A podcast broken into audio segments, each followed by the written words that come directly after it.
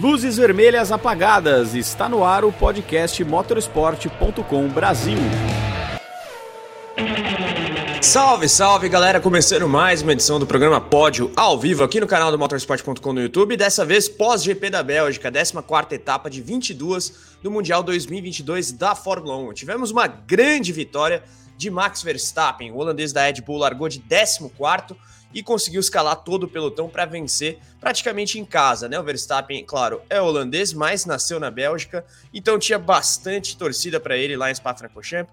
As arquibancadas laranjas, como a gente já está acostumado a ver, grande vitória do Verstappen e dobradinha para a Red Bull, como vocês veem na tela aí neste momento. Sérgio Pérez, companheiro mexicano do Max, cruzou a linha de chegada em segundo à frente de Carlos Sainz, espanhol da Ferrari, que tomou pressão do George Russell, britânico da Mercedes, mas acabou conseguindo é, completar esse pódio bastante sofrido até para o Sainz lá na Bélgica. O Leclerc teve uma corrida de recuperação boa, se a gente considerar a posição de largada, mas acabou ficando apenas com a quinta posição. Com isso, perde inclusive a vice-liderança do campeonato em 2022. Leclerc que teve que suar, aliás, para passar o Alonso na última volta. Alonso sexto, Esteban com sétimo. Alonso, aliás, que é um dos protagonistas dessa corrida em função de batida com Lewis Hamilton no começo da prova, logo após a largada. O Hamilton, no fim das contas, acabou tendo que abandonar. E aí o Alonso disparou contra o Lewis. Lewis que respondeu, inclusive, com relativa elegância depois, quando questionado sobre o incidente. E a gente vai trazer, claro, as diferentes nuances dessa corrida para vocês aqui no programa Pódio. Então já cheguem no chat, super chat, mandem suas perguntas. Já já teremos os nossos convidados aqui, Felipe Mota, apresentador dos canais ESPN, Rico Penteado, também que por tantos anos chefiou o departamento de motores da Renault na Fórmula 1. Então cheguem chegando, like no programa já. Comecinho ainda do nosso programa Pod Pós-GP da Bélgica e já temos 200 espectadores. O pessoal vai chegar é, ao longo aí do dessa tarde já, ainda não, manhã de domingo, daqui a pouquinho tarde de domingo, mas Rico Penteado já está conosco. Pode colocar ele na tela, Conrado, para a gente bater um papo aí. Rico, seja muito bem-vindo uma vez mais, sempre um prazer tê-lo aqui conosco. E aí, o que, que você achou dessa corrida? Embolado esse GP da Bélgica. Vai daí, Ricão. Salve, Carlão. Salve, galera que tá vendo a gente aí depois dessa corrida que teve várias corridas numa só. É... Cara, é difícil achar por onde começar. Teve é, já a primeira volta foi super é, é, caótica no sentido que o Pérez é, largou super mal, daí teve o, a, a, colisão ali entre o, o Lewis e o Alonso, é, depois teve essa corrida que foi, em termos de estratégia de pneus, bem atípica para a Spa. É, a galera que tentou fazer medium hard acabou sofrendo, então teve gente até pensando em plano J, G ou J, sabe? Eu não sei. é, muito, muita, muita diferença na, na estratégia da, do pessoal. É, fiquei decepcionado com a Ferrari. É, não por terem errado alguma coisa na corrida hoje, mas a, a performance deles não estava lá muito boa, quase que o Russell conseguiu um, é, pegar essa, esse pódio aí. É, corridaço da Alpine, é, o Fernando que foi muito... O comentário dele no rádio foi meio bruto no, na primeira volta, mas é, um pouco de verdade, um pouco de exagero. mas em todo caso ele fez um corridaço. É, com. Ah, e aliás, o. Ah, vocês já corrigiram aí, que acabou que o Charles foi penalizado, né? É, é... isso aí, punição de última hora. Até bom explicar para a galera, né, Rico? Excesso de velocidade uhum. do Leclerc no pit lane e 5 segundos acrescidos ao tempo dele, portanto, o Alonso herda esse quinto lugar aí, Rico. Exatamente. Então, é, é, quando você vê o que, que o Max fez já nas primeiras voltas e o que aconteceu com, com o Charles, o coitado também teve azar, né? Não sei se o pessoal acompanhou aí, mas logo no primeiro stint entrou um tear, uh, tear off, que é aquele plásticozinho que fica preparando, é, protegendo a viseira, a viseira dos pilotos ali. E, uh, e, acabou que entrou no duto de aeração do freio dianteiro direito e ele teve que parar porque estava pegando fogo no, no, no, disco de freio. Então, é, realmente essa corrida, mais uma, mais uma vez, foi azara, azarado do lado deles aí. A galera já falando aí do incidente entre o Lewis e o Fernando perguntando sobre se o incidente de hoje foi similar ao que o Max Verstappen fez em Monza no ano passado. Acho que é um pouco diferente, porque a tangência ali da depois da reta em Monza, em tese, o Verstappen teria ao lado de dentro da curva depois da primeira tomada, né? Ali onde aconteceu a batida entre o Hamilton e o Alonso é um pouco diferente. Eu até quero a sua opinião. Vamos aproveitar esse gancho, Rico. O que, que você acha? Eu, Cara, eu não acho que o é... Hamilton foi mal intencionado, mas acabou errando um pouco na tangência ali. O que, que você acha, Rico? Ah, isso aí, a, a, discussão que a gente pode ter é, é, sobre o comentário do Alonso, que, que foi muito crítico contra o, contra o Lewis, dizendo que o Lewis só sabe dirigir bem quando ele larga em primeiro, sabe? Isso aí, sim, a gente pode discutir, sabe? Teve Interlagos do ano passado que desmente esse comentário do Alonso, é, mas nesse acidente aí, 100% é culpa do Hamilton, não tem nem o que discutir. Você olha a onboard do Alonso, ele estava com a roda dianteira direita do outro lado da zebra já, sabe? E quando o Lewis é, tocou roda com ele. Então, nesse, nesse incidente aí, é tudo pro Lewis, não tem nem o que discutir, nem adianta a galera ficar no mimimi, mas é, não tira, eu acho que o que a gente vai discutir é se o Alonso não foi duro demais. É, nos comentários que ele fez no rádio, ele criticando tanto o Lewis é, em, em, função disso, esse comentário aí, eu acho que mesmo assim, na hora que eu li isso, eu falei, caraca, umas verdades sendo ditas, mas não é verdade, não. É, ele exagerou demais. É, a gente tem provas que o Lewis já largou lá de trás e já fez a corridaço de recuperação sem, sem fazer esse tipo de coisa. Então, é, não, é, o erro foi do Lewis, mas esse comentário do Alonso aí foi um pouco exagerado. É, calor do momento é complicado também, mas eu concordo. O Alonso passou do ponto. Traduzindo aí para quem porventura não fala inglês, o, o Alonso diz o seguinte: sim, que idiota, fechou a porta estando do lado de fora da tangência. Quero dizer, nós tivemos uma mega largada, mas esse cara só sabe pilotar e largar em primeiro. Passou um pouco do ponto o Alonso para dizer o mínimo, mas é isso, né? Dá aquela fustigada ali no Hamilton que depois foi questionado sobre o assunto e também deu o seu veredito com relação à batida propriamente dita, assumindo inclusive a culpa, né? Eu acho que isso também meio que pacifica a questão aí no que se relaciona a quem porventura errou na, na tomada da curva ali, e de fato foi o Hamilton, mas a, o teor da declaração aí do Alonso é forte. Já já eu quero mais opiniões dos senhores sobre isso. Inclusive, convido, aproveitando o gancho, pessoal no chat, super chat, o que vocês acharam aí dessa treta entre Alonso e Hamilton? Mandem aí que a gente quer saber o que, que vocês acham e vamos esperar na tela mensagens que não passem do ponto, hein, galera? Com civilidade, que podem zoar, tirar sarro e tudo mais, mas claro, com civilidade. Ó, já tá com mais de 500 espectadores, galera. Curtida aí também, além da participação no chat, deixem o like clicado, sentem o dedo no joinha e a meta de inscritos a gente vai colocando para vocês ao longo do programa. Meta número 1 um, já já tá aí ó na tela, 110.470 inscritos é a nossa primeira meta. Então, like, manda mensagem, pergunta para o Rico, Pergunta para o Felipe Mota, apresentador dos canais ESPN, que vai chegar conosco aqui já já. E a galera já mandando um salve aí, ó. Boa. Bom, vamos adiante então, só registrando uma vez mais, Leclerc punido com 5 segundos de acréscimo no seu tempo de corrida, portanto perde a quinta posição para o Alonso, excesso de velocidade no pit lane, a nossa tabela aí já corrige. E, bom, do top 6, acho que é basicamente isso. Aliás, falando rapidamente de Alpine, só para a gente fechar esse capítulo momentaneamente, Rico. Boa corrida, não só do Alonso, mas também do Ocon, né, Rico? Acho que o Rico tá mutado. Dá um confere aí, Rico. Aí, boa. Pronto, desmutado, desmutando aqui. É que às vezes fico penetrado, tô preparando os gráficos aqui do, dos pontos de, de piloto. Tem coisa interessante para ser falada sobre, sobre uh, os pontos no campeonato aí. Mas é, sobre a questão, Carlão, acho que fiquei na dúvida qual dos dois merecia o Driver of the Day. Fiquei na dúvida entre três pilotos. É, o Alonso, por ter terminado a corrida em quinto, né, na frente da, do Charles, que fez o. Mesmo com o carro meio danificado ali, porque no choque com o Lewis é, perdeu o rendimento aerodinâmico, com certeza. A gente viu que ficou aquela peça que cobre o pneu dianteiro esquerdo, estava ali meio molenga. Pessoal que pode até perguntar, e aí, por que, que não pararam ele, que nem fizeram com o Magnussen no Canadá? É que a peça ainda estava bem fixa ali, sabe? Não estava pendurada num cabo, alguma coisa assim. Mas é, o Alonso fez um corridaço, foi malandro mais uma vez, sabe? Ele mostrou ali na quando ele ultrapassou o Charles Leclerc, é, depois que o Charles fez a última, pra, última parada para tentar ganhar o ponto da volta mais rápida, o Alonso foi malandrão, ficou atrás é, para pegar o, o vácuo e ultrapassar ele na frente da quinta curva o que o Stroll não foi nem um pouco malandro tentando passar o Daniel no mesmo lugar ali. Mas o Ocon também fez um corridaço, fez um monte de ultrapassagem interessante, fez uma dupla ultrapassagem, passou o Vettel e o Gasly, se eu não me engano, ali na, no mesmo lugar que o Zonta foi ultrapassado. não lembro quem ano que foi, 2000, 2001, alguma coisa assim.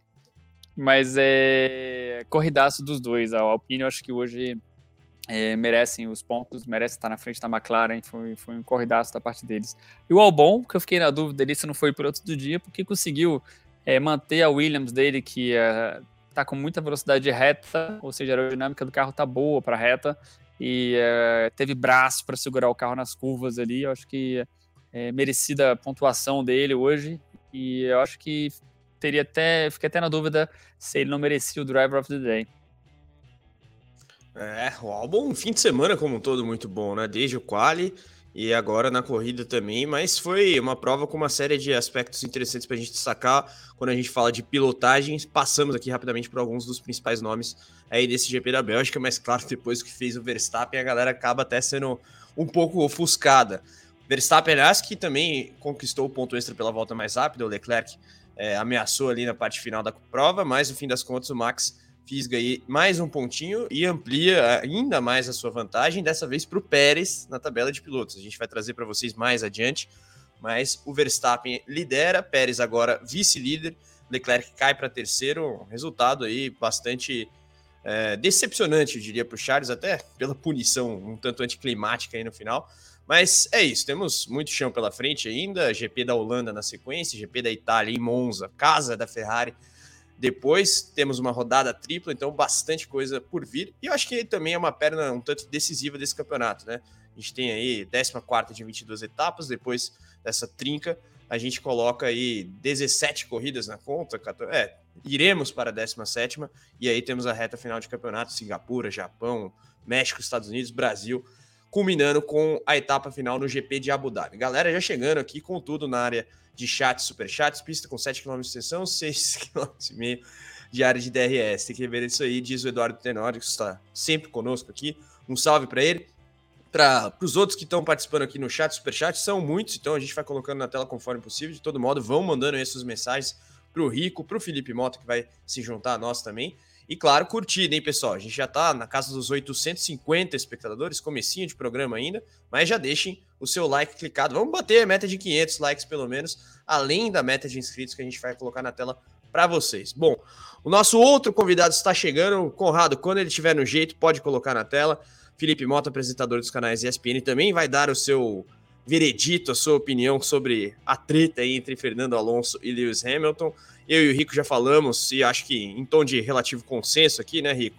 O acidente foi causado de fato pelo Hamilton, mas o Alonso pesou a mão na declaração via rádio. Agora, uma coisa é fato, isso dá uma animada, inclusive, na, na zoeira dos grupos de WhatsApp da Fórmula 1, como eu e o Rico bem sabemos, e também, claro, faz com que a categoria fique ainda mais em voga depois de um 2021 tão bom. A gente tem 2022 com diferentes aspectos aí. Melhor piloto do dia foi o Albon, sem dúvida. Galera elogiando e com razão o piloto anglo-tailandês da Williams. Bom, galera, mandem aí seus votos também para piloto do dia. Depois a gente vai fazer esse debate de uma maneira mais extensa, inclusive com diferentes votos aqui e, claro, trazendo destaques negativos também dos pilotos nesse GP da Bélgica. Tivemos alguns negativos, mas isso é uma discussão para a sequência. A gente tem resultado na tela mais uma vez. E o Felipe tá se instalando Nossa, aí. Apanhei, tá meu. Oi? Ah, foi Nossa, difícil a desculpa. Formation Lap aí, Felipe. É, Seja muito bem-vindo, Felipe. Sabe, a gente, um abração, Rico, que saudade de você, o Carlão. Sabe quando ele faz live, live, live, a gente vai deixando os móveis meio sempre prontos aí nas férias? Você bota o fone num lugar, não, tudo bem que eu tenho dois fones, mas assim, o fone do celular é um, que esse eu uso bastante, o fone do computador nem tanto. Tava uma maçaroca pior do que a estratégia da Ferrari. E aí eu não consegui desenrolar o carro. E eu no, no chat que, gente, eu não tô conseguindo desenrolar o fone, desculpa. É, cara, vamos combinar. Poucas vezes eu vi um GP da Bélgica assim tão morninho assim. Todo mundo largou atrás. Não, o meio do bolo foi legal. O meio do bolo foi legal. Mas estou falando assim, em relação ao título, à vitória, achei que os caras que largariam lá atrás ia dar um. Obviamente, pelo ritmo da Red Bull, achava que o Verstappen ia ganhar, mesmo largando atrás. Vídeos bolões do próprio motorsport.com nas redes sociais, né? Todo mundo pôs o Verstappen ganhando. Agora eu fiquei muito surpreso do Verstappen chegar à liderança assim, ó. Tipo, chegou, acabou. Tipo, sabe? É, é tipo o time que você acha melhor, mas Real Madrid jogando com 9 desde o minuto 1. Você fala, ah, contra um time ruim. Você fala, ah, vai dar jogo. Aí tá 3 a 0 com 12 minutos. Você fala, caramba, mas tinha um 9. Então, assim, fiquei surpreso. E eu tenho umas perguntas também para o Rico. Eu vim para essa live muito no modo super chat. É, vou, tenho perguntas para o Rico. Rico! Fala, Opa. fala aí, fala aí, meu. Opa, o que, que rolou aí? Não, eu, eu acho que batemos a meta aí de mil espectadores como de programa. É isso, já estamos com 1.200 quase aqui. Caramba. Então, galera, clicar na curtida. Estamos aqui com o Felipe Mota, apresentador dos canais ESPN, que por tantos anos cobriu a Fórmula 1 em loco, mais de 100 GPs cobertos é, diretamente na pista e o Rico Penteado dispensa apresentações, ex-campeão da Fórmula 1 e quatro títulos de Vettel, dois de Fernando Alonso.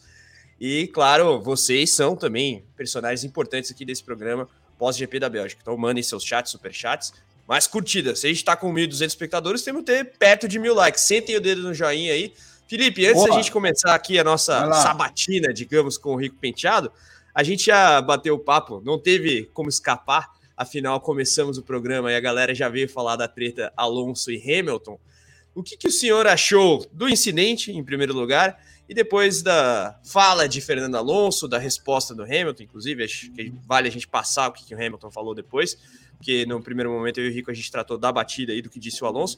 Mas, Felipe, de maneira geral, sua visão aí sobre o rolo todo entre os dois antigos rivais, se é que dá para chamar dessa forma. Vai daí, Felipe.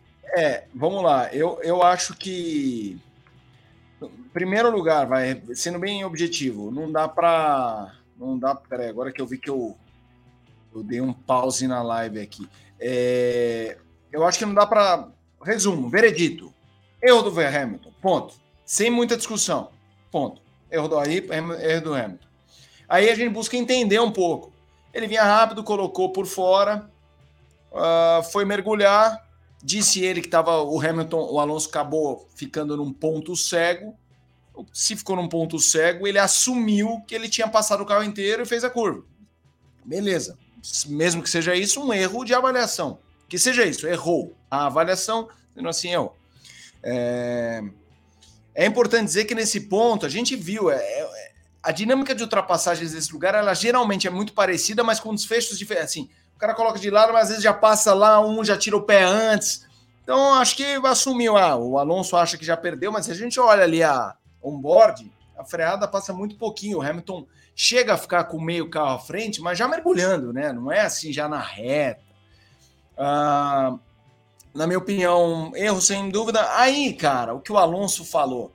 Gente, é uma batida na curva 4 da pista, na curva é, na primeira volta achei até meio bobagem, assim, tão no início já, já, né, já fazer, tomar, fazer essa cagada, né? É, mas uma vez o, Ham, o Vettel falou, era alguma polêmica de. O Vettel, eu, eu, não me lembro exatamente, era uma. Sabe quando tem um rádio polêmico de um piloto ofendendo o outro? Aí na corrida seguinte, na quinta-feira, o pessoal olha, pergunta a todos os pilotos o que vocês acharam uh, do que disse tal piloto. E eu lembro que o Vettel falou assim, gente, eu acho muito cruel vocês uh, fazerem polêmica muito com rádio. Que outro esporte um esportista com cabeça quente é microfonado? Imagina no futebol, fala frase do Vettel, os jogadores jogarem com um microfone de lapela. Tipo, ah, vai a merda. A gente viu o Mano Menezes essa semana, né? Não sei se você viu, Carlão, que você estava de férias. É, ele vira Cara, viralizou. Ele vira. A frase é assim: ele fala assim para o quarto árbitro: conseguiu o que você queria, né, seu pi no pi, sabe? Seu. Seu não sei o que no chuchu, sabe assim? No chucrutes. é, e, e aí é engraçado porque o quarto árbitro fala para o árbitro: Ei, ele disse para mim, conseguiu, né? Entendeu? Só que isso é o técnico. Do lado de fora tem microfone para o técnico, para os jogadores não. Imagina o que eles falam o tempo inteiro. Então, para mim, assim, o Alonso estava de cabeça quente e bravo, falou aí. Foi uma fechada de porta idiota, e sim foi. O problema para mim é o que ele fala embaixo, né? E aí o Hamilton tirou o pé da polêmica. Então, para mim, assim, o incidente ali, erro do Hamilton. E me chamou a atenção tão uh, no começo da corrida. Eu posso emendar uma pergunta nesse sentido pro, pro, pro Ricardo? Rico, a gente viu o Russell terminar em quarto e num ritmo de quase poder atacar o Sainz. que você acha que era realista para o Hamilton se ele virasse essa curva na frente em segundo na primeira volta? Pódio? Uh, eu acho que sim. Eu acho que sim. Vendo como é que o Carlos teve muito problema com a gestão de pneus dele, a gente sabe que a Mercedes é, tem um carro que é mais orientado corrida do que qualificação. Então acho que teria dado ali uh, muita pressão para a Ferrari em termos de estratégia. Eles já estão até com, com muito receio. A gente criticou tanto a Ferrari esses últimos tempos e uh, com justificação ou não, mas eles até começaram já pedir para os pilotos confirmarem a escolha deles na pista, coitados. O pessoal está realmente com medo da, da, da, briga ali. Mas eu acho que sim, se o Lewis tivesse ultrapassado o Alonso, é, ele teria brigado pelo pódio, assim, com certeza. É, bom, por isso até talvez o todo a desolação ali do Hamilton depois que ele volta pro, pro pit lane, porque realmente foi um tanto bizarra a cena. Eu não sei nem que caminho ele pegou, vocês conhecem Spa, mas pegou um caminho meio esquisito ali para voltar para os boxes. E claro, decepção total para o Hamilton em função do potencial, né? Claro, até aí, ó, o Conrado já está esperto, colocou na tela é, essa foto aí. Essa imagem foi legal. Mas é isso. É complicada a situação, né? Porque o, o, aspecto que o Felipe coloca é muito verdade, né? Você está na pilha do, do momento, microfonado. Não. E também, bom, mas tem o outro lado, né? Um cara como o Alonso tem alguém que sabe é, lidar com as responsabilidades e, e, riscos, digamos, da comunicação da Fórmula 1 como um todo, é o Alonso. Acho que o cara Sim. mais mestre nisso da categoria. Mas. Não, é, é, assim, diga. eu não vou dizer, pegando o seu gancho, que ele estava de cabeça quente, ele estava de cabeça quente. Agora, a última frase dele, falando de um piloto que só sabe largar em primeiro, aí eu já não sei se é o cara. Não duvido. O, tá aí o Rico Penteado para falar exatamente em Spa, numa pista em que o Alonso alertou a Renault olhando o telão, né, Rico? Ele, ó, olha aí, ó, tô no telão. É um cara acostumado a gerenciar tanta coisa que eu também não duvido que a última frase é uma frase também jogando no ventilador, sabe? Tipo, ah, quer saber? Deixa eu mandar um recado também pro cara, sabe? Eu não duvido, não tô dizendo que ele fez isso, mas não duvido de um cara como o Alonso. Ele tá de cabeça quente, beleza. Ele esbravejar, beleza. Agora, não, não duvido que aquela frase ali não é, quer saber? Vamos mandar isso aí pra transmissão de uma vez, sabe? Não duvido. Rico, alguma coisa a acrescentar? Achei interessante essa leitura do, do Felipe. Vai daí, Rico. Estou tirando o mute aqui. Então, eu concordo, eu acho que. Mas, sei lá, eu acho que. É, concordo plenamente com o que é, a gente discutiu aí sobre o Vettel e a, e a, e a correlação com o jogador de futebol. Eu acho que tem algumas coisas que uh, acaba sendo indo muito para lado da política. O próprio Vettel usou muito rádio com politicagem. Ele já fez comentários bem tristes na, na coisa do México, é, mandando umas F-words para o Charlie Whiting. É, então, Exato. sabe, é, tem é, rádio, é, é, complicado e vai nos dois sentidos. É óbvio que as equipes usam o rádio para botar pressão na FIA. É, acho que até o Charles é, poderia ter colocado uma penalidade no, no Pérez se ele fosse mais é, agressivo no rádio. O Charles é um cara muito tranquilo no rádio. Aquela fechada de porta que o Pérez deu nele, o Lewis teria gritado, o Vettel teria gritado, o próprio Alonso teria gritado. Nunca, nunca ninguém me fechou a porta dessa maneira na minha vida. E uh, o Charles só falou: ah, o cara me deu uma fechada ali, por isso que eu, ele ficou na minha frente. Mas é, isso não se faz, ele não me deixou espaço. Ponto final, sabe? Então depende muito do piloto, depende muito do que, que uh, as equipes estão precisando ali para jogar no lado da política. Mas é para fechar esse assunto aí, mais uma vez, eu acho que Fernando, concordo que ele exagerou ali para polemicar um pouco. Não sei se é para dar uma, uma, uma alfinetada, para dizer, ah, tá vendo, você não é tão bom quanto você acha que é, sabe? Porque os dois, vale lembrar que a primeira temporada do Lewis foi do, ao lado do Alonso, em 2007, e os dois empataram na pontuação final, quase sendo campeões do mundo, sabe? Então acho que tem, tem essa rixa aí. Mesmo se eles se respeitam, ainda tem essas alfinetadas aí. É, com certeza, né? 2007 não saiu da memória de ninguém. Brasil! Brasil, Brasil, Brasil! É, em clima de Copa do Mundo, inclusive, né? Já que estamos em 2022. Mas batemos aí 2 mil espectadores Show. no nosso programa Pod. 2.100 já. Estamos crescendo ainda.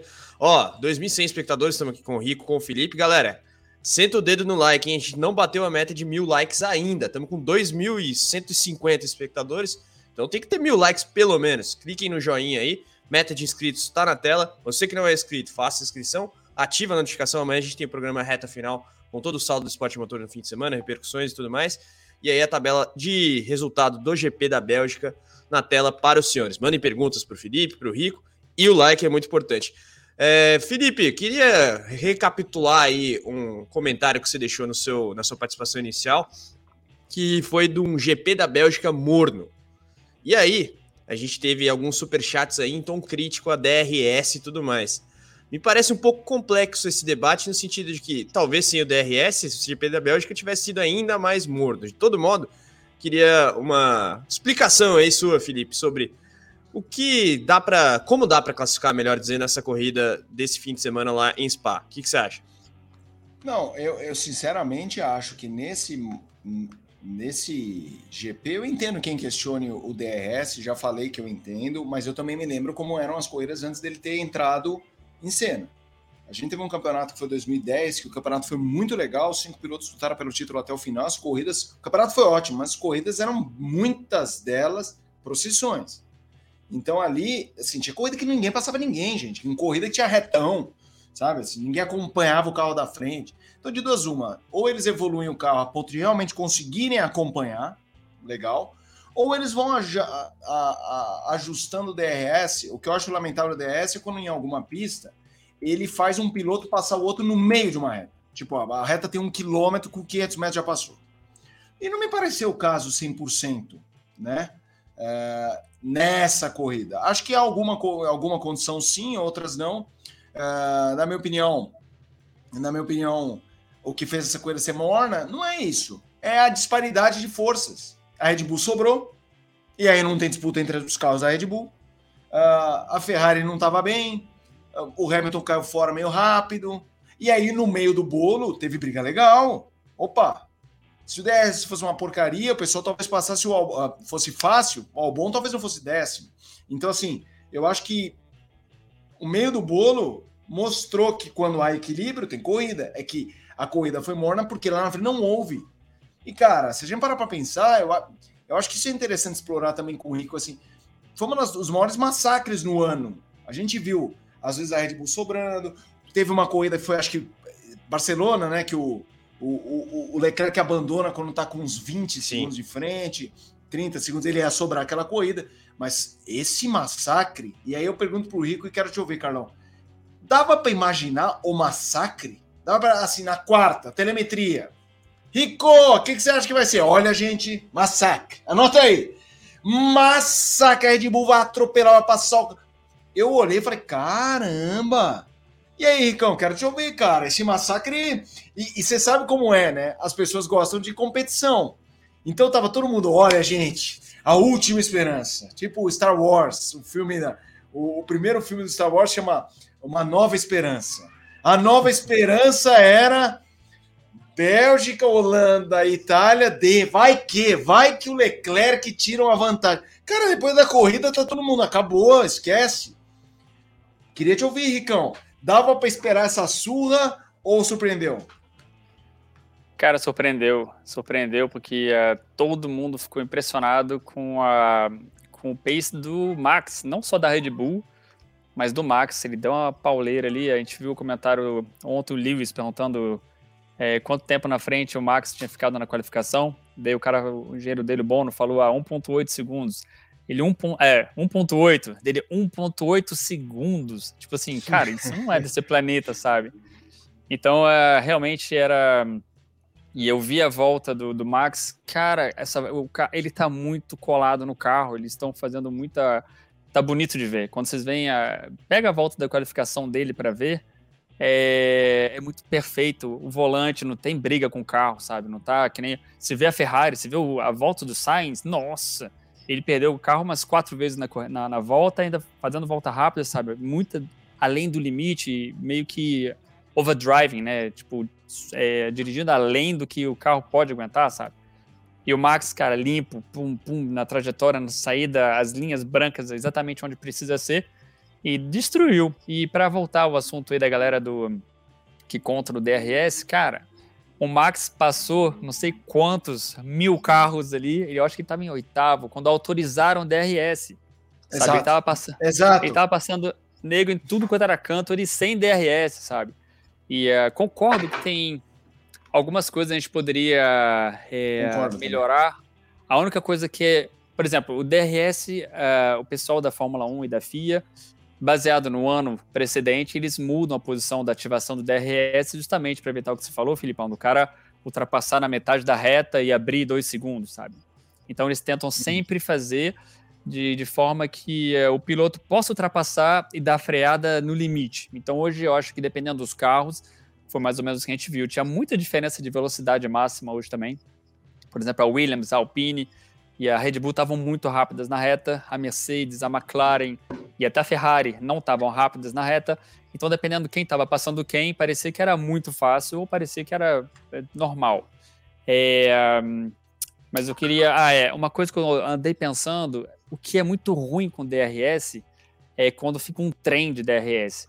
Quando você tem, por exemplo, aconteceu ali, se tinha o Magnussen é, que estava com um pneu é, tranquilo ali, e atrás dele tinha uma puxando, assim, um trem da alegria, todo mundo usando DRS, então ninguém podia passar ninguém porque estava todo mundo ali já na mesma, com, com a vantagem do DRS. Então acho que uma coisa que poderia ser interessante é, é ter o piloto, eu não sei como é que fariam isso, mas por exemplo, o piloto que está atrás do Magnus, ou, tipo, tem o piloto que não tem DRS, o que está atrás dele pode usar, o que tá o terceiro não pode e o outro pode, sabe? Meio que alternar não sei como funcionaria um negócio desse, mas eu acho que a única coisa que poderia realmente pensar, ou talvez só o primeiro do trem que possa usar.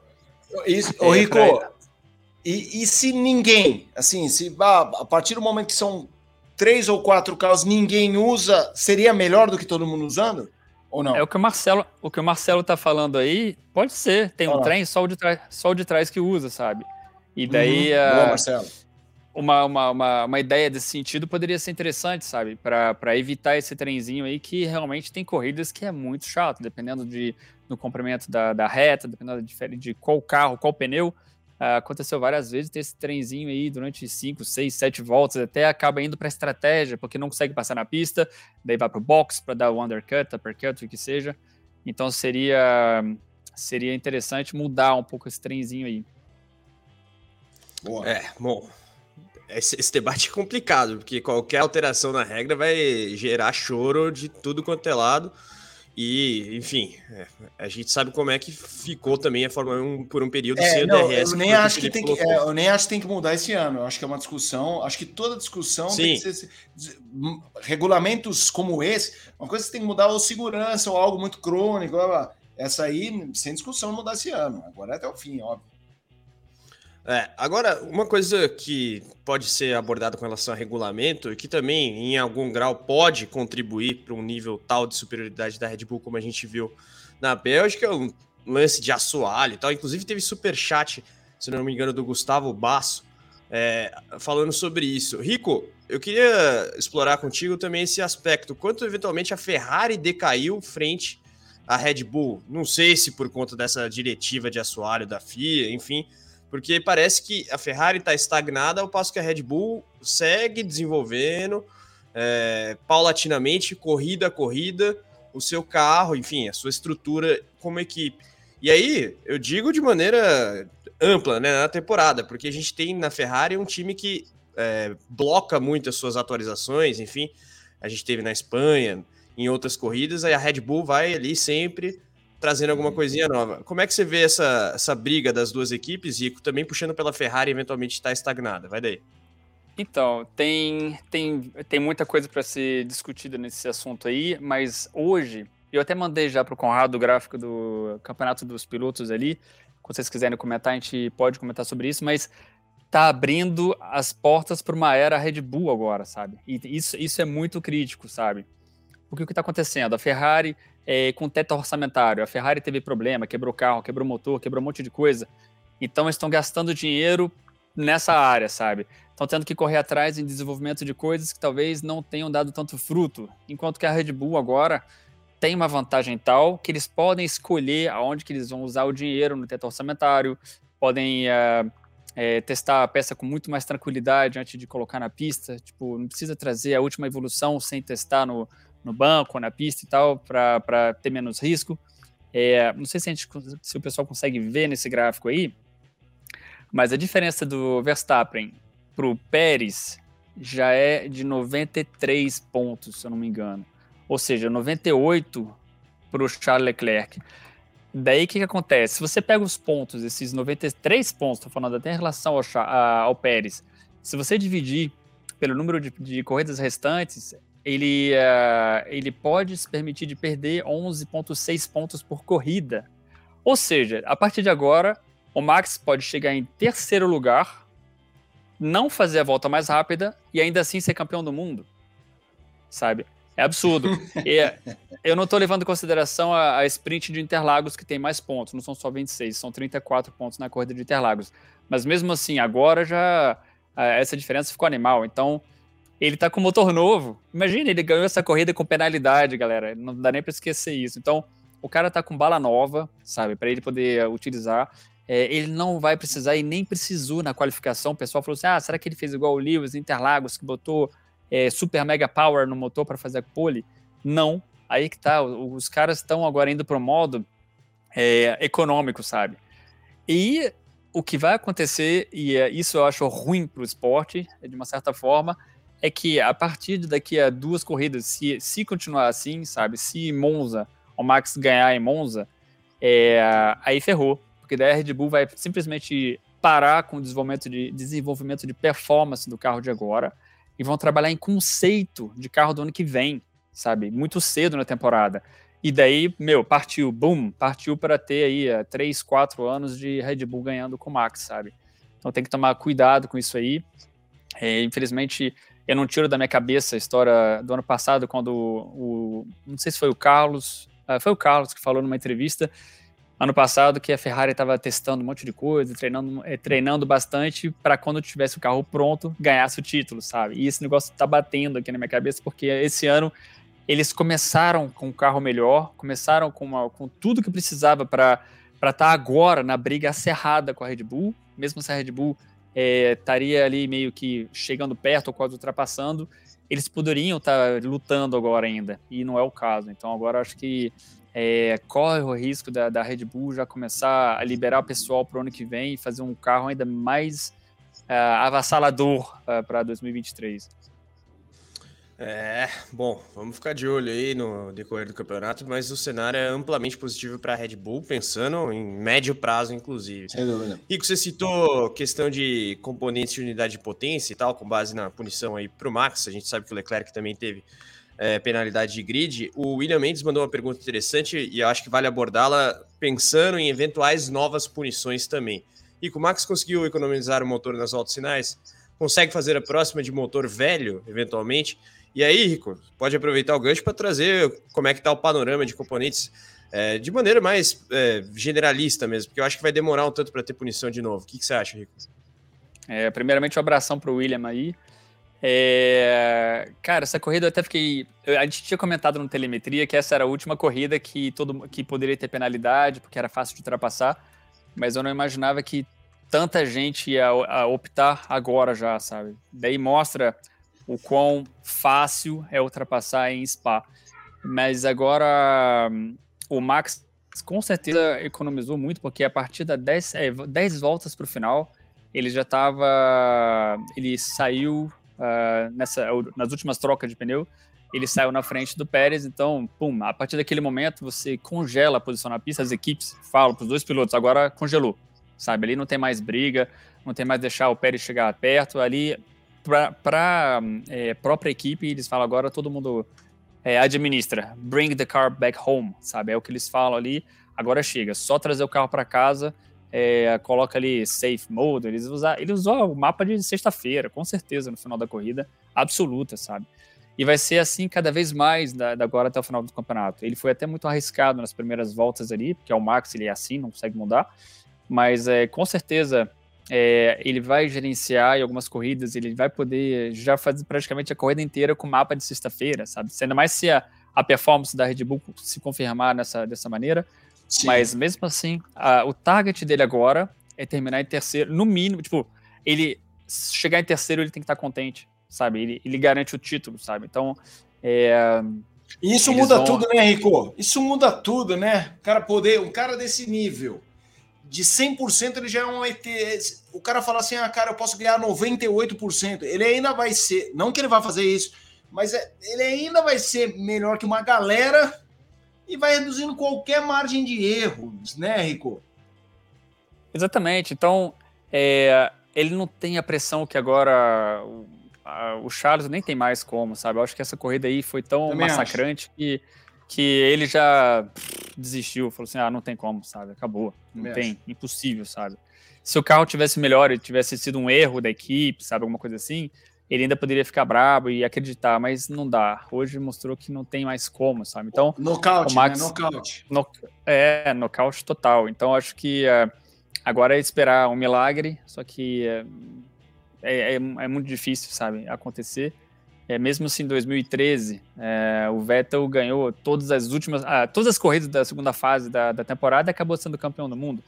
Mas ele já começou mal, porque hoje ele deveria ter é, feito pelo menos ali um pódio, ou ter chegado logo atrás do Max, o que não foi o caso. Então, muito complicado. E para responder mais uma vez ali, agora, a partir de agora, ele vai só gerenciar, vai cuidar do motor o máximo possível. Vai qualificação, ele vai usar o, o modo qualificação realmente na qualificação é, na, em Q3 para fazer que nem Spa já foi um exemplo. Ele fez uma volta em Q3 e, e pronto, sabe? No, economizou é, uma volta violenta do motor que ele poderia ou que ele pode guardar para o final da temporada. Então, agora a óptica, o jeito de utilizar normal seria economizar o máximo possível é, para deixar o potencial disponível no caso da Ferrari trazer alguma coisa aí do chapéu e daí ter performance. Não gastar agora de forma inútil a potência que eles têm, ou a performance que eles têm disponível. É, seria desnecessário, né? Ainda mais com a vantagem atual em tanto no Mundial de Construtores quanto no de pilotos. A Ferrari, inclusive, está sendo um assunto recorrente aqui nos, nos chats, nos superchats, e o Joab Coelho também. Será assunto a Ferrari parar o Leclerc para tentar volta rápida e no fim terminar sem a volta rápida e perder uma posição para o Alonso, tomando 5 segundos de penalidade por excesso de velocidade no pit lane? É, realmente, mas essa ainda, né?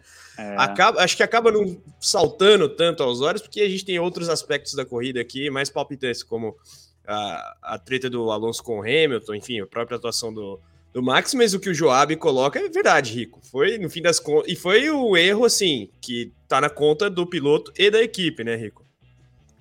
É, a velocidade na, na pit lane é, é tudo pro piloto, né? Na verdade, eles têm ele, é, ele mergulha na pit lane, ele tem que passar numa linha branca ali a, a não sei se espera 60 ou 80 por hora, acho que é 60 por hora, não lembro agora, não vou falar besteira, mas eles cronometram é, da linha branca da entrada até a linha branca da saída para ver, na média, é, quanto que ele deu de velocidade, sabe? Eles não ficam investigando instantaneamente, sabe? Se você dá um pico, tipo, acelerou e um, saiu da, da pit box, né, da onde eles ficam, trocam os pneus, se você passar de 1, 2 km por hora, mas você baixar logo em seguida e fazer uma média abaixo de, de, da velocidade da pit lane autorizada, você acaba. Eles toleram e não dão penalidade. Então quer dizer que ele foi realmente é, muito afoito e é, para tentar fazer essa volta rápida, acabou não fazendo e perdeu dois pontos em relação ao Fernando, sabe? Então é, foi realmente mais uma mais uma besteira aí da, da Ferrari. A de ontem, não sei se vocês comentaram, mas colocar pneu novo para fazer para puxar o Carlos, sabe? tá até irônico, é. tá até engraçado. Toda corrida a gente espera qual vai ser a nova a nova besteira, sabe? Você vê o, o você ouve assim o, a, a imagenzinha do rádio do Leclerc aparecendo na televisão, você já fala, ih, caramba, o que que vai vir agora? Para rir ou para chorar, sabe? Tá difícil a situação. É, mas o que o Rico colocou é bem verdade, né? A gente assistindo a corrida antes de começar o programa, fica de olho nos rádios, chegam da Ferrari, você já tem três pés atrás, assim, com relação ao que vai ser dito para o Leclerc em especial. E hoje, Felipe, em algum grau foi assim também. Eu queria que você falasse um pouco sobre isso e até é, aproveitasse para embalar aí a sua concordância com o Rico. Esse é muito bom. Muito ah. bom. A sua concordância com o Rico com relação ao fato de que o campeonato está muito encaminhado. Acabou o campeonato, então é isso mesmo. E quanto esse campeonato estar encaminhado, para dizer o mínimo, sem ter medo de errar, não se deve também à incompetência da Ferrari, porque não, o meme está aí e não é à toa. E a gente, voltando a hoje especificamente, Felipe, a gente viu é, umas comunicações meio vacilantes entre a equipe de engenharia do Leclerc e o piloto. Pelo menos foi a impressão que eu tive, sempre perguntando para o Leclerc o que, que, ele preferia fazer em vez de passando um recado conclusivo, digamos. Vai aí, Felipe.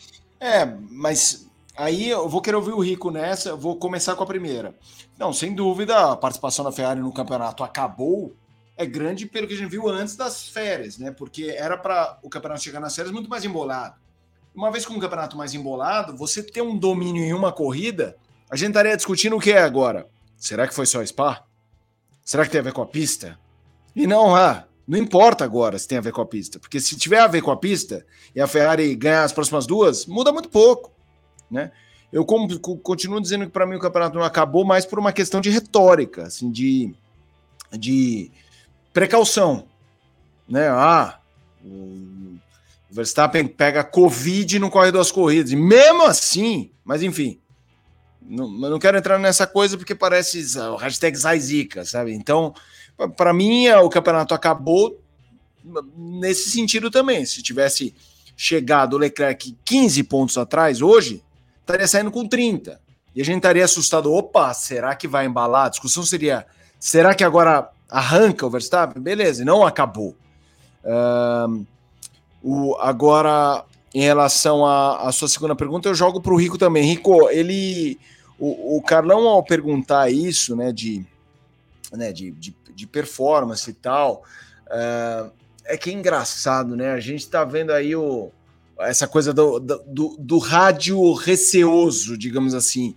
Você teve especificamente um rádio de pneu, né? Você temos que parar. Mas, eu achei interessante. Eles deram um macro para o Leclerc. Charles, se nós pararmos agora, eh, vamos cair provavelmente em P12 atrás de fulano. É, ah, estamos brigando pelo quinto. Você quer o médio ou quer o duro? Isso mostra. Primeiro, é normal isso, dar essa opção ao piloto? E segundo, a Ferrari não estava fazendo muito isso. Você acha que depois daqueles erros é um novo combinado entre eles? Você acha que o Charlinho meteu um. Vocês mandam que eu decido? Exatamente, sim. Todo mundo evocou Uh, até o próprio Carlos, uh, às vezes fala, não, não, não, agora eu não vou parar, porque tá, tá brigando com o Pérez e tal. É, e a gente uh, vê, por exemplo, nas, na briga do ano passado, é, muitas vezes você via a Mercedes ou a Red Bull dando ordens para os pilotos e tal. Várias vezes o Lewis questiona, sabe? Pergunta demais, assim, sabe? Vocês fizeram isso, o que, que é isso, que pneu foi esse, não sei o quê. E no final das contas, o James vem e fala: Ó, era isso porque não tinha que fazer tal coisa, sabe? Ou, uh, essa é a melhor estratégia agora e depois a gente explica, sabe? Abaixa a cabeça e, toca o carro, mas o Lewis questiona bastante. Na Red Bull, uh, um pouco menos, eles têm feito menos uh, erros na, na, na, estratégia, eles, eles analisam, e é isso que eu acho super interessante, eu acho que é domingo de manhã é muito bacana. É, as reuniões, sabe? Tem reunião de estratégia, o pessoal da, da estratégia, o sábado deles não termina, sabe? Tipo assim, eles ficam praticamente sem fazer nada. Sem fazer nada, entre aspas, muitas aspas, tá? Eles ficam esperando dados, digamos assim. Então, da quarta-feira, quando eles chegam, até sexta-feira à tarde, eles ficam ali, já tá tudo preparado, as ferramentas, e esperando dados, sabe? Dados, dados. E daí, na hora que entra os dados da, de, de P2, eles já começam a analisar as coisas e depois que termina a qualificação, aí, cara, o trabalho da, da, da pessoal da estratégia não tem fim, sabe? Tem, tem computadores que viram à noite. Sim. Tem um tipo, é, calculando e fazem trocentas mil estratégias. Tem, chama Monte Carlo, é, é, um tipo de programa que eles usam, aleatório, tipo cassino, sabe? Se você é comum dado, a todos? É comum a todas todos. as equipes o programa? Todos. Ah, não, o, o, programa não, mas esse método sim. Então, cada equipe ah. faz o seu, organiza seu departamento de estratégia, é, acha um, um sponsor ou um, um partner, um parceiro né, técnico para desenvolver os, os, produtos, os programas, os softwares que vocês usam, que o pessoal usa na pista. Então a galera ali fica fazendo um monte de coisa e no dia seguinte, domingo, analisa o resultado dessa, desse trabalho todo. Daí fala assim, ó, é, a gente tem 96% de chance de terminar, sei lá, em quarto lugar, sabe? A única alternativa para a gente é, arriscar um pouco, a gente ter, chegar em terceiro seria fazendo isso ou aquilo, sabe? Então é uma análise muito bacana, sabe? Então isso tudo é apresentado no domingo de manhã é, e é nessa hora que os pilotos concordam ou não com a estratégia, sabe? E aportam o, o lado é, humano uh, do, do, do, troço, dizendo, ó, esse programa aí falou tudo isso, mas se você me deixa largar com soft, e uh, já, já ferrou com todos esses cálculos aí, porque eu sei que eu passo dois carros e, e, e vou chegar na frente, sabe? Então, esse de, tipo de discussão é muito legal. E a Red Bull faz uma coisa que eu acho muito legal que outras equipes não fazem, sabe? Pelo menos a AlphaTauri não faz, a Alpine não faz, e a McLaren não fazia quando estava com eles também, que é uma simulação de corrida domingo de manhã. Ou seja, eles pegam assim pessoas aleatórias é, que querem brincar, entre aspas também, e fazem uma corrida virtual. Ou seja, eles fazem a largada, exatamente o grid é, que vai ser a corrida do domingo, e fala assim: Fulano, você vai ser o Magnussen, Beltrano, você vai ser o Alonso. E daí é, cada um pode escolher o que, que vai fazer com o piloto. Fala assim: ah, não, agora eu vou parar. Ah, não, agora eu vou fazer, vou tratar o pneu. Agora eu vou fazer o safety car, sabe? E tem coisas muito aleatórias que pode acontecer. Então é muito bacana e prepara os pilotos, prepara os engenheiros para qualquer tipo de eventualidade durante a corrida. Então já fica bem claro na cabeça deles qual o plano, sabe? Você vai começar com tal pneu? Se tiver safety car e tal volta, a gente troca. Se não tiver, não troca. Se o teu medium tiver bom e que a Ferrari parar, você tenta prolongar. Se não der, não sei o quê. Então fica muito claro, sabe? Isso acho que é uma coisa que é super interessante. E a Ferrari, do fato de ter cometido erros uh, mais ou menos uh, estratégicos, teve muita coisa também de, uh, que a gente botou nas costas da estratégia que não foram só da estratégia, mas acabou que eles perderam confiança. Então esse é o fato. Hoje, é quando você vê como é que eles falam com o piloto, eles estão sem confiança. Eles falam assim, cara, os nossos computadores estão dizendo isso, o que, que, você acha? A gente faz ou não faz? Isso é outra coisa que eu estava conversando com um italiano que conhece muita gente da Ferrari. É... Você tomar decisões humanas na Ferrari é complicado. Porque é... se você seguir o que o computador está dizendo, a culpa é do computador. Ah, eu não fiz errado, quem fez errado foi o computador, sabe? A gente alimentou, colocou tudo, e o programa não levou em consideração tal coisa, então não foi a gente. Então o cara acaba não tendo a pressão nele. Se o engenheiro fala assim, não, não, não, eu vou decidir fazer diferente do computador porque eu tô sendo, tô vendo o que está acontecendo na pista, sabe? É, aí ele pega a responsabilidade para ele e se ele errar, pum, a Ferrari pode dar uma, uma sacudida nele, sabe? Então tem muita pressão. É botar a camisa da Ferrari tem muita pressão, então o pessoal fica ali meio sem saber é, como lidar com essa pressão toda e acabaram empurrando para o coitado do piloto para decidir para eles o que fazer com o pneu. Esse tipo de conversa acontece muito quando a pista está molhando ou secando. É, Sim, exato. É o feeling do cara, né? É, tipo o Rubinho e Hockenheim. Rubinho e Hockenheim, a vitória dele. Exatamente. Então, esse tipo de coisa é, tem que ser discutido muito bem com o piloto, dar as informações certas, que nem o coitado do Norris, que perdeu a vitória dele em Sochi. E a, é em Sochi. É. é por causa da chuva. Então, é, isso aí é importante discutir, mas hoje mostrou que a Ferrari está perdendo confiança, com certeza. E mais memes com relação à estratégia da Ferrari nesse GP da Bélgica. E tem um super chat interessante que, em algum grau, conversa muito com essa explicação que o Rico deu. Eu jogo com ele uma vez mais. Rico, esperávamos uma nova era da Fórmula 1 com Ferrari, Red Bull e Mercedes disputando, mas, dado o saldo atual, podemos esperar ao menos a Mercedes chegando forte ano que vem? eles também tiveram dificuldade esse fim de semana após cinco boas etapas. Ferrari, só trocando o corpo diretivo, acho que vale a gente começar pela Ferrari, Rico. É, só trocando o corpo diretivo mesmo, e aí depois, se quiser, já fica à vontade para falar sobre como você espera a Mercedes em 2023. Vai daí, Rico. Cara, é, é, é difícil, essa decisão é muito complicada, humanamente, humanamente falando. Trocar uma equipe onde o carro é, funciona é complicado, sabe? Porque não funciona só porque o pessoal da fábrica fez um carro fenomenal. Funciona porque o pessoal da pista conseguiu traduzir para a fábrica, os anos anteriores, o que, que eles precisavam para o carro ser bom, porque eles conseguem usar o carro direito na pista. Então, tem uma, um vínculo muito forte entre a galera que está na pista e a galera que está na fábrica. E uh, em termos de direção, é, às vezes pode perturbar mais do que, do que melhorar, sabe? Então, é super delicado. A gente viu que na McLaren é, ajudou, mas não resolveu todos os problemas, sabe? Melhorou muito. McLaren em 2018 eles tinham um carro que nasceu errado, sabe? Daí trocaram toda a direção, uh, colocaram esse pessoal que está aí agora, a McLaren está é, melhorando. É, vamos ver ano que vem como é que vai estar tá com dois pilotos uh, é, marcando pontos, que agora o coitado do Ricardo, mais uma vez, uh, não mostrou resultado, mas não resolve todos os pepinos do mundo. Então, para responder de uma. É, não acho que seja a solução tirar o Binotto, é, colocar outro cara, porque é um pouco de estabilidade também ajuda, sabe? E, tipo, uhum.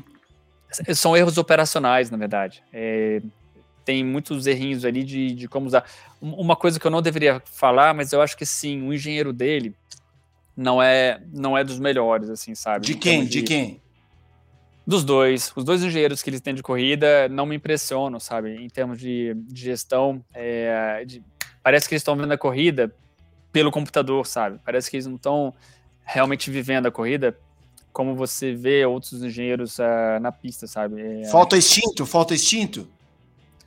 Ah, corrida é, corrida é um, é um esporte coletivo a Fórmula 1 o, o race engineer não é ele que resolve tudo, sabe? Ele precisa ter gente atrás dele boa para falar, ó, o motor, se você fizer isso, você ganha ali é, é, um pouco mais de potência, sabe?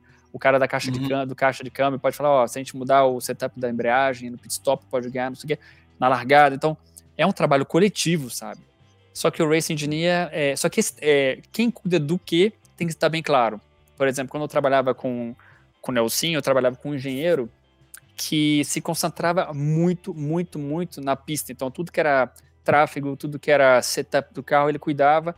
E tudo que eu podia cuidar para ele, ele me deixava fazer, era confiança total. Então, gasolina era. Eu nem precisava conversar com ele é, sobre o que você acha disso, daquilo, era confiança total, sabe? E funcionava bem, mesmo se, ok, os resultados não estavam lá porque o carro não era, não era bom. A gente tinha uma equipe muito boa, com Kubica, era igual. O Kubica era outro engenheiro que eu tinha, engenheiro de corrida, que era o Simon Rainey. A gente já conversou, já conversou sobre ele, que era um engenheiro que foi para a Red Bull depois e, e, ganhou corridas com, a, com o Daniel. Que o cara também era muito safo, assim, sabe? Ele tinha uma, uma percepção da corrida, ele via e ele, ele era tão bom em termos de uh, corrida num todo, parecia que ele estava do helicóptero vendo todos os carrinhos girando ali, sabe? E vendo a degradação do pneu, realmente sentindo a corrida, sabe? Quando tinha um pit stop ruim de um carro, quando ele sabia que uh, tô sentindo que o pneu vai começar a ir para o saco, daqui a pouco a gente vai ter que parar. Uh, ele já me falava alguma coisa que eu falava, ó, pode colocar tal mapa que a gente vai ganhar, é, vai poder é, botar potência antes do pit stop, e depois guardar uma volta depois do pit stop, então era uma gestão de corrida assim mais é, mais malandra, sabe, mais viva, sharp, a gente fala em inglês. E eu tô percebendo que a Ferrari eles estão meio é, parece que estão vendo a corrida de casa, sabe, da, da, da, da, da fábrica da Itália, só com telas e, e, decidindo as coisas assim, sabe. Tô achando que tá. Não quero criticar, porque eu não tô lá dentro, sabe. Tem que. Você não tem todo o conhecimento do que se passa, mas nas trocas de rádio e nas decisões é, tem coisas absurdas. Tipo, ontem, botar pneu novo para puxar o outro piloto, realmente isso não acontece, sabe? Fala sério engenheiro, quando ele, ele sempre dá uma olhada para trás ver quais são os pneus, sabe? Sempre tem uma, uma, confirmação. E se não tiver, você junta com a tua equipe próxima e fala, ó, oh, galera, vamos parar com esse circo aqui. É, a partir de agora é assim que funciona, sabe? E eu tô achando que tá faltando um pouco disso uh, na Ferrari por parte dos dois engenheiros que estão lá. É, isso é muito complicado porque impacta o trabalho de maneira ampla e, óbvio, tem a consequência no resultado final. Inclusive, foi o que aconteceu hoje com o Leclerc. É, o pessoal mandando mais perguntas é, sobre campeonato, Felipe. A gente tem a tabela aí na tela. Alguma coisa que você queira acrescentar? Como é que você vê aí a briga do pelotão da frente? Pelotão do meio também tá começando a ficar legal, porque você tem, por exemplo, Muito Alonso legal. e Ocon bem pré próximos agora, né? Porque o Alonso começou o ano com muita zica. Pode, pode falar, Felipe. Te interrompi. Não, eu, eu, acho, é, eu acho que ali é, são uns, uns componentes interessantes. Eu, eu, também acho que na ponta existem componentes interessantes, embora o Verstappen uma situação muito encaminhada, como disse o próprio Rico, de repente o Leclerc já naquele modo, cara, desencana, não vai dar. Mas de qualquer forma, isso não faz a Ferrari jogar toalha, faz a Ferrari viver corrida a corrida sem esse pensamento super do campeonato. É, Holanda, como é que a gente faz para ganhar aqui? E, e, é aquela Ó, coisa, né? Hoje... 15 pontos só entre Leclerc e Sainz, tá, tá tão que, próximo. Que... 15 que? pontos só entre Leclerc e Sainz, tão próximos. Exato, tem esse componente. Uh, eu, eu, acho muito difícil também virar em construtores, mas enfim, eles podem querer acreditar. É, mas de qualquer forma, eu acho que os, as coisas interessantes aí, Leclerc Sainz é um duelo legal. Uh, o, a luta pelo vice-campeonato, não que seja super relevante, mas é relevante para os caras envolvidos, quem vai terminar em segundo. É, a Mercedes, como é que vai, vai ser essa segunda metade da Mercedes? Hoje, assim, repito, acho que o, o, o Hamilton tinha ali uma condição de lutar por pódio, o Russell beliscou o pódio. Uh, de novo, uma coisa bem apagada do Ricardo, que tristeza. Vamos ver se a segunda metade vai ser melancólica para ele, como foi, na verdade, o último ano e meio, com raras exceções, com raros brilharecos. Uh, e acho que o grande lance aí talvez seja esse duelo de meio de grid de Alpine versus Norris, né? Já que o Ricardo não está nessa, né, nessa disputa. Acho interessante ver o canto do Cisne do Vettel, a corrida dele hoje foi incrível. Acho que se, daqui a pouco, quando a gente for falar de piloto do dia, é um cara que estaria na cédula eleitoral, sabe assim? É, se bem que o voto é o voto impresso não tem vez. Mas Vamos ó, ficou em segundo, é. Vettel. A gente pode trazer, inclusive, os então, percentuais. Vamos, vamos. Tem, tem, Conrado, coloca os percentuais, até pra gente votar já já, mas enfim, ó, o comentário aí, Vettel fez uma boa corrida, exato, fiz uma ótima corrida. Eu acho que é isso. Eu acho que a gente tem componentes muito individuais. Assim, será que o Ricardo vai ter uma grande corrida? Como cartão de, não de visita, mas de saída. Ó, gente, eu ainda existo. Eu, eu acho que tá muito nisso. Depois do campeonato que a gente. Eu não acho que esse campeonato esteja horrível. Não acho. Acho que esse campeonato teve grandes corridas, grandes momentos pode se encaminhar para uma segunda metade melancólica. O problema é que uh, o problema é que o segundo o segundo como é que se diz? O segundo a segunda metade vindo depois do campeonato passado, Hamilton versus Verstappen, tenso, tenso demais. Então, né, a, a referência, o sarrafo ficou muito alto. Né? Vamos combinar que esse campeonato, se fosse em 2020, e a, gente tá falando, pô, que legal, hein? Que legal. Mas depois do ano passado, a, a margem de comparação fica difícil. É, 2021 foi uma das melhores temporadas da história da Fórmula 1. Então, realmente é, é, complicado. Agora, a gente, Rico e eu, já falamos rapidamente sobre a questão de piloto do dia, mas vamos fazer a eleição de maneira mais oficial aqui. Eu vou trazer as votações, os percentuais da votação oficial da Fórmula 1.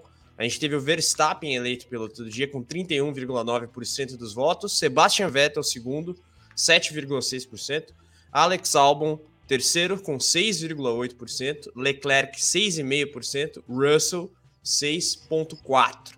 Então a gente teve ali o Verstappen avassalador, Vettel e aí Albon, Leclerc e Russell próximos. Felipe, seu voto para piloto do dia, por favor. Cara, eu acho que depois do domínio, largando atrás, ok, o carro da Red Bull nesta corrida estava um foguete, um avião, beleza. Mas eu acho que tem vezes que você não pode considerar só a dificuldade do carro de um cara que fica em décimo. Então, para mim, vota. Coloca depois de novo. Você leu aí, né? Eu não sei se o Conrado colocou na tela. Eu admito que eu estava na, eu tava na outra janelinha. Mas vamos lá. Uh, meu voto é Verstappen, ponto. As grandes menções honrosas: Vettel, é, Albon, sem dúvida. E, cara, para mim o Ocon. O Ocon não tava nesse top 5, né? Não. Eu pra acho é uma... meio absurdo, é. até, talvez. Não, é, esse, cara, esse, pra mim essa é uma prova como ele é um cara sem carisma nenhum. Porque se o voto é popular, ele não ganha, não ganhou voto por falta de carisma, cara. Porque ele era era muito obrigatório numa avaliação, numa avaliação meramente esportiva. É, sim, terminou largou bem atrás, atrás do Alonso. Mas exatamente, largou muito atrás do Alonso. Então, uh, largou uh, muito atrás, não, né? Largou, largou atrás. Bem, né? então, o Alonso largou em terceiro, o Conte a punição por troca de componente. Ah, é, verdade, verdade, verdade, verdade. É, então, para mim, um coidaço do Ocon. Esses quatro são os top. É o meu top 4, mas o meu voto é Verstappen. Rico, só para relembrar, rede o seu voto aí, é, manifeste para a galera que porventura chegou agora só no programa. E aí fica à vontade também para as menções honrosas, se você concorda que o Ocon não estar nessa lista é uma questão de carisma. Vai daí, Rico. Ah, eu eu acho que dar o ponto pro, pro Max seria muito muito fácil, sabe? Com certeza ele fez uma largada é, inteligente, passou um monte de gente sem DRS, não ficou na retenção, tipo, ah, vou esperar chegar ali a, em tal trecho para passar todo mundo. Foi atacou pra caramba, fez uma corrida super inteligente, mas eu acho que o conjunto acaba favorecendo, sabe? E, é, o carro dele estava simplesmente o pace que ele tinha. O que é mérito dele? É, foi ele que fez o carro ficar desse jeito, sabe? Não pode esquecer. Não foi a Red Bull que deu para ele de presente esse carro, assim, sabe? É, é, é construído junto com o piloto é, no simulador, com o feedback dos pilotos e tal. Mas é.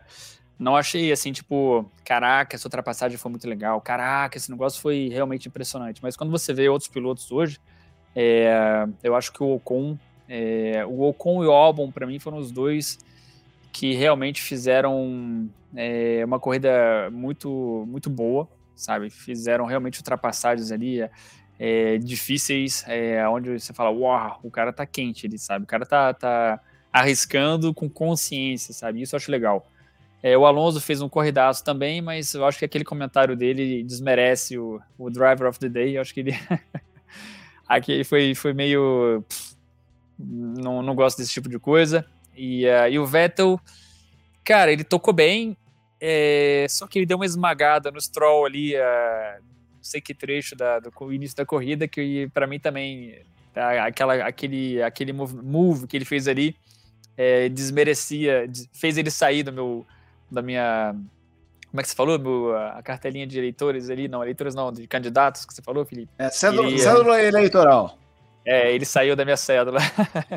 não tinha, então para mim ficou Albon e Ocon, é, não sei quem ali, eu acho que o Ocon porque foi mais na progressiva, é, de trás para frente, o Albon, coitado, foi de frente para trás, então acho que nesse sentido eu colocaria o Ocon como driver of the day, o Albon o segundo e o Fernando o terceiro. Boa, boa. E destaques negativos? Começa contigo, Felipe. Algum que você tenha visto assim? Ah, eu acho. Eu, olhos? É, eu acho que o Hamilton, cara. É, acho um erro fora para ele, assim, do nível do cara. Acontece, acontece. Depois por fora, achou que ia ganhar, ou achou que o, de repente o Alonso podia tirar o pé, de, do tipo, essa briga não é minha. Bela foto, Agora, aliás. Essa foto é maravilhosa, maravilhosa, Conrado. Eu, eu tenho certeza tenho certeza que vai ter muito meme é, com uma porta ali, tipo, uh, saindo da Fórmula 1, sabe? Com certeza vai ter muita gente é. aproveitando essa imagem, falando assim, agora o cara vai embora, sabe? Não tem mais. É, é. Ou ir para o mundo invertido do Stranger Things, sabe? Tá andando, na, tá andando no, na, na, na, floresta e tal. Então, para mim, eu, eu acho que nesse sentido vale a menção ao, ao Hamilton, pelo que deixou de ser a corrida do Hamilton. E é chovendo no molhado a história do Ricardo, né? Ricardo tá mal. É, foi uma corrida ruim de novo. Mas a McLaren, é importante dizer que a McLaren não foi rápida em Spa. E talvez não seja em Monza. É, próxima corrida, lembrando, é Holanda. É, que acho que lá eles podem andar bem. Enfim, mas isso a gente vai ouvir e aprender com o Rico no telemetria. Não quero me antecipar. Embora os meus bolões andam excelentes, hein? Mas vamos lá. É, eu acho que o, o voto é, primeiro lugar, Hamilton. Não, discordo Isso, totalmente. É. Boa, manda aí. Tem que tirar o Latifi da Williams. O que, que esse cara tá Não. tá fazendo ali? Boa, boa, boa. Pô, fala sério, coloca, Pô, coloca tá um piloto da, da F2, sabe? Coloca, coloca outra, alguém para dirigir esse carro, pelo amor de Deus. Não dá, não dá, sabe? É... Albon foi décimo, né, cara? Albon foi décimo. E então, o Latifi nada. O Latifi tirou Verdade. Bottas, cara. O Latifi tirou Bottas e quase tirou o Ocon da corrida. Então chega uma hora, não dá, sabe? Os caras são realmente bons pra caramba. Mesmo o Latifi é bom pra caramba como piloto, mas não tá no nível de Fórmula 1, sabe? Você não, não dá, simplesmente não dá. Eu, eu acho que foi eu vou lembrar dele quando ele sair da Fórmula 1 é, por Abu Dhabi 2021. o milagre, o milagre da recuperação do título do, do Max. É, é verdade, é verdade, é verdade. Sabe, é verdade. Para mim vai ser ele é o salvador da pátria no sentido que não que eu, não que eu seja fã do Max, mas ele colocou os pingos nos is, porque uh, realmente aquela temporada não tem como é, desmerecer o, Max. Acho que realmente ele perdeu muitos pontos que não eram por causa dele. Bom, então quer dizer que o Hamilton não merecia? Opa, temos uma discussão, hein? Colocou os pontos não, não, nos não. is, então o Hamilton não estava merecendo. O Latifi veio para trazer justiça ao campeonato. Opa! Aí eu tô, tô ferrado, vou perder todos os meus seguidores hoje. É... Não, não é isso que eu tô falando. Mas é. é de uma certa forma, sim, sabe? Convenhamos que é, o Sé, ok, o Lewis fez um puta de um, de um final de, de, campeonato, com certeza, sabe? Isso aí não, não tô querendo desmerecer. A galera às vezes interpreta mal. Eu não sou anti-Lewis. Mais uma vez, hoje, eu acabei defendendo ele, não pelo acidente, porque foi ele que provocou, mas o que o, o Fernando falou não, não cabe, sabe? E o Lewis, é, eu quando vejo assim a on-board, não sei se foi Budapeste ou até não sei que corrida que eu vi, eu falei, caraca, esse cara toca muito ainda, ele já, já tá ali há, há tempos, o cara toca pra caramba, sabe? E, a, e a posição na pista, é, o cara é bom pra caramba, não tem como, sabe? É, mas no ano passado aconteceram várias coisas que, uh, que foram meio que direcionando o campeonato para quem o Max merecia mais do que ele. Quando você vê a estatística de, de resultados, de uh, do que, que ele fez em termos de vitória, pole, é, como ele gerenciou a, a temporada inteira, eu acho que ele merecia sim uh, o título. E tanto é que a, as coisas foram. É, ninguém realmente reclama disso, eu acho. Mas é. É isso, eu acho que o Latifi, em todo caso, para mim, se você pergunta assim, ah, você já, você já lembra de um cara que chamava Latifi? Eu vou lembrar, pô, foi aquele que deu de presente o título, ou deu de volta o título, a gente fala o que quiser, é, pro Max em Abu Dhabi, quando na última... quando na três voltas do final ele se jogou no muro, sabe? Coitado. Mas é... O cara é tranquilo, como pessoa, não tenho, não tenho nada contra o ser humano. É, mas o Vettel, o Vettel apareceu. O Vettel apareceu ali e falou momento rico sincerão. O Vettel gostou lá. Gostou. Pois é, eu, eu, eu tento não, não ser, é, não falar só o que, o, o, o que as pessoas iam gostar de ouvir, mas é, é isso. Então, resumindo para mim, de longe, o pior do dia foi esse, é, foi esse piloto aí, o Nicolas Latifi, que eu acho que não vai ter espaço para ele ano que vem. Eu acho que você coloca um Nick DeVries, pô, ele vai marcar pontos junto com o álbum, sabe? Você coloca até um Stoffel Van Dorn, o cara marca ponto que nem o álbum. Esse cara aí, eu vi, ele, ele fez teste com a gente na Renault, é, simplesmente não dá, não dá. Chega uma hora, chega. O parque tá na hora de fechar, tá na hora de fechar o parquinho e fazer ele para NASCAR, fazer ele para indicar o que ele quiser fazer. Boa, Eric Gabriel nesse momento, que, que, que menção foi essa para NASCAR? que menção? Esse cara é uma porcaria, manda pra NASCAR. É, Eric, ó, ó, sincerão, mandou na lata. Latifi entregou justiça poética na última corrida de 2021. Pedro Araújo. Tá bom. Eu, ó, só queria dizer, eu discordo, tá, gente? Discordo, não trouxe justiça poética nenhuma. Mas tudo bem.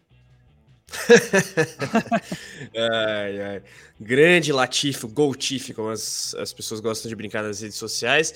E é meio verdade que ele trouxe um alento, digamos, para Red Bull, né? Não à toa o Christian Horner fala que o Latifi tem é, Red Bull liberado para toda a vida, estoque vitalício de energéticos da marca austríaca. Mas ó, temos mais um votante aqui para se juntar ao debate. Guilherme Longo, repórter do motorsport.com, vai chegar aqui para também dar os votos dele. E Fala, Gui. aproveitando a entrada do Gui, também vou liberar, depois de mais de uma hora de árduo debate, discordâncias veementes aqui, Felipe Mota e Henrique Penteado. Felipe, muito obrigado por mais uma participação. A gente vai te incomodar em próximas oportunidades aí. Até mais, Felipe. Valeu, valeu, turma. Valeu, Rico. Valeu, galera. Tchau, tchau. Felipe vai nessa. Rico, obrigado uma vez mais. Sempre um prazer tê-lo conosco aqui nos nossos programas de domingo, no Telemetria também. Até a próxima, Ricão. Um abraço. Valeu, galera. Nos Valeu, Carlão. Quarta-feira no Telemetria. Exatamente, Gui. É, boa vinda para você aí. A discussão tá quente.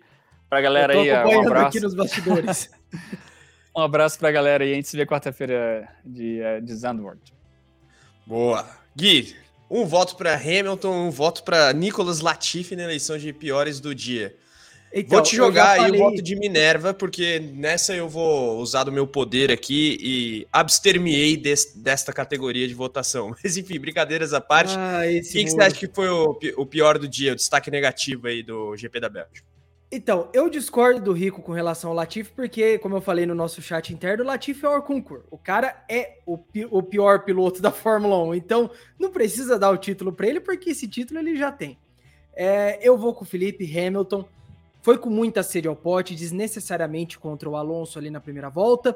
É, sem necessidade. A gente sabe que a Mercedes tinha um bom ritmo. É um carro que hoje é a terceira força da Fórmula 1, não incomoda Ferrari e Red Bull, mas também não é incomodada pelas equipes de trás. Se o Hamilton não passasse o Alonso ali, ia levar duas, três voltas, ele ia conseguir a posição. Então, Hamilton, por ter ido com muita sede ao pote, merece aí o meu título de pior do dia. E eu vou entrar também na votação de melhor do dia. É, concordo que Verstappen é o primeiro disparado, mas eu acho um escárnio Ocon não estar nesse top 5. É, o cara fez duas ultrapassagens duplas uma em cima do álbum e do Ricardo, depois aquela outra foi o Stroll e. Não, era o Vettel. Eu não lembro quem que era o outro, era o Gasly.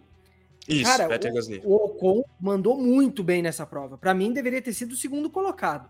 É, então, para mim, pô, o Ocon não tá nessa lista aí é, é sacanagem. É, eu concordo. Para mim, Verstappen, piloto do dia, pior do dia, fico com Hamilton. É, embora endosse aqui o que o Rico disse, né? A fala do Alonso foi um tanto desproporcional, talvez, com relação ao Hamilton ali. Tudo bem que no calor do momento, como a gente bem discutiu, mas é isso. Fica aí a Hamilton treta. já falou dias. Que não Opa. vai pedir desculpas pro Alonso por causa da treta. Ah, é? Explica tá essa história aí. Essa eu não tô sabendo. Qual que é o rolê? É. Não, o Hamilton deu aí suas primeiras declarações, né, depois do, do acidente e já deixou claro, assim, não vai pedir desculpas para Alonso. Eu, no programa vocês já debateram né, o que o Alonso disse ali na hora, chamou o Hamilton de idiota, um cara que só sabe é, pilotar e largar quando está em primeiro. É, e aí teve aquela cena que vai estar no Motorsport daqui a pouco, o Alonso olhando para o carro do Hamilton fora da pista e comemorando dentro do carro. Aí, obviamente, Hamilton foi questionado sobre isso nas entrevistas ali no cercadinho. E ele admitiu a culpa. Ele falou: definitivamente minha culpa hoje. É lamentável, mas é o automobilismo. Dei tudo para tentar ultrapassar por fora na curva 5. Simplesmente não deixei espaço suficiente e paguei o preço por isso. Não foi intencional, simplesmente aconteceu. E aí ele foi questionado sobre a fala do Alonso, né? Esse negócio de só saber pilotar quando tá em primeiro, e ele falou: é bom saber. Eu realmente não tenho uma resposta para isso. Eu sei como as coisas acontecem no calor do momento, mas é bom saber como ele se sente sobre mim. É melhor que fique claro como ele se tem, como ele se sente, e eu, como disse, não foi intencional e assumo a responsabilidade por isso. É o que os adultos fazem. E aí ele foi questionado se conversaria com o ex-companheiro de McLaren e ele falou: "Não. Eu teria até que ouvir o que ele disse". Então, é... fa fazem 15 anos desde que Hamilton e Alonso eram companheiros de equipe, mas dá para ver que o, o, ressentimento mútuo existe aí até hoje. Ah, tô vendo aqui, ó, o Carlos, eu acho que tá com algum problema maior no áudio, não vai conseguir voltar, mas já estávamos no fim do programa de qualquer jeito, então, galera, vamos encerrando por aqui o pódio. Muito obrigado a todo mundo que acompanhou aí essa 1 hora e 45 minutos de muita conversa sobre Fórmula 1, sobre Fórmula 2, Fórmula 3. É, lembrando, amanhã tem o reta final ao vivo aqui no canal do motorsport.com no YouTube, às 18h50, 10 para 7 da noite, horário de Brasília. E, obviamente, ainda tem muita coisa para se desenrolar desse GP da Bélgica. Então, não esqueçam de seguir o motorsport.com no site, nas redes sociais, Twitter, Facebook, Instagram, YouTube, TikTok, o nosso aplicativo também é, lembrando que os nossos programas também viram podcast, então vai estar lá no Spotify, no Deezer, Amazon Music, Apple Podcasts, Google Podcasts, aonde você acompanha podcasts. É isso aí, galera. A gente se vê amanhã no Reta Final e até mais.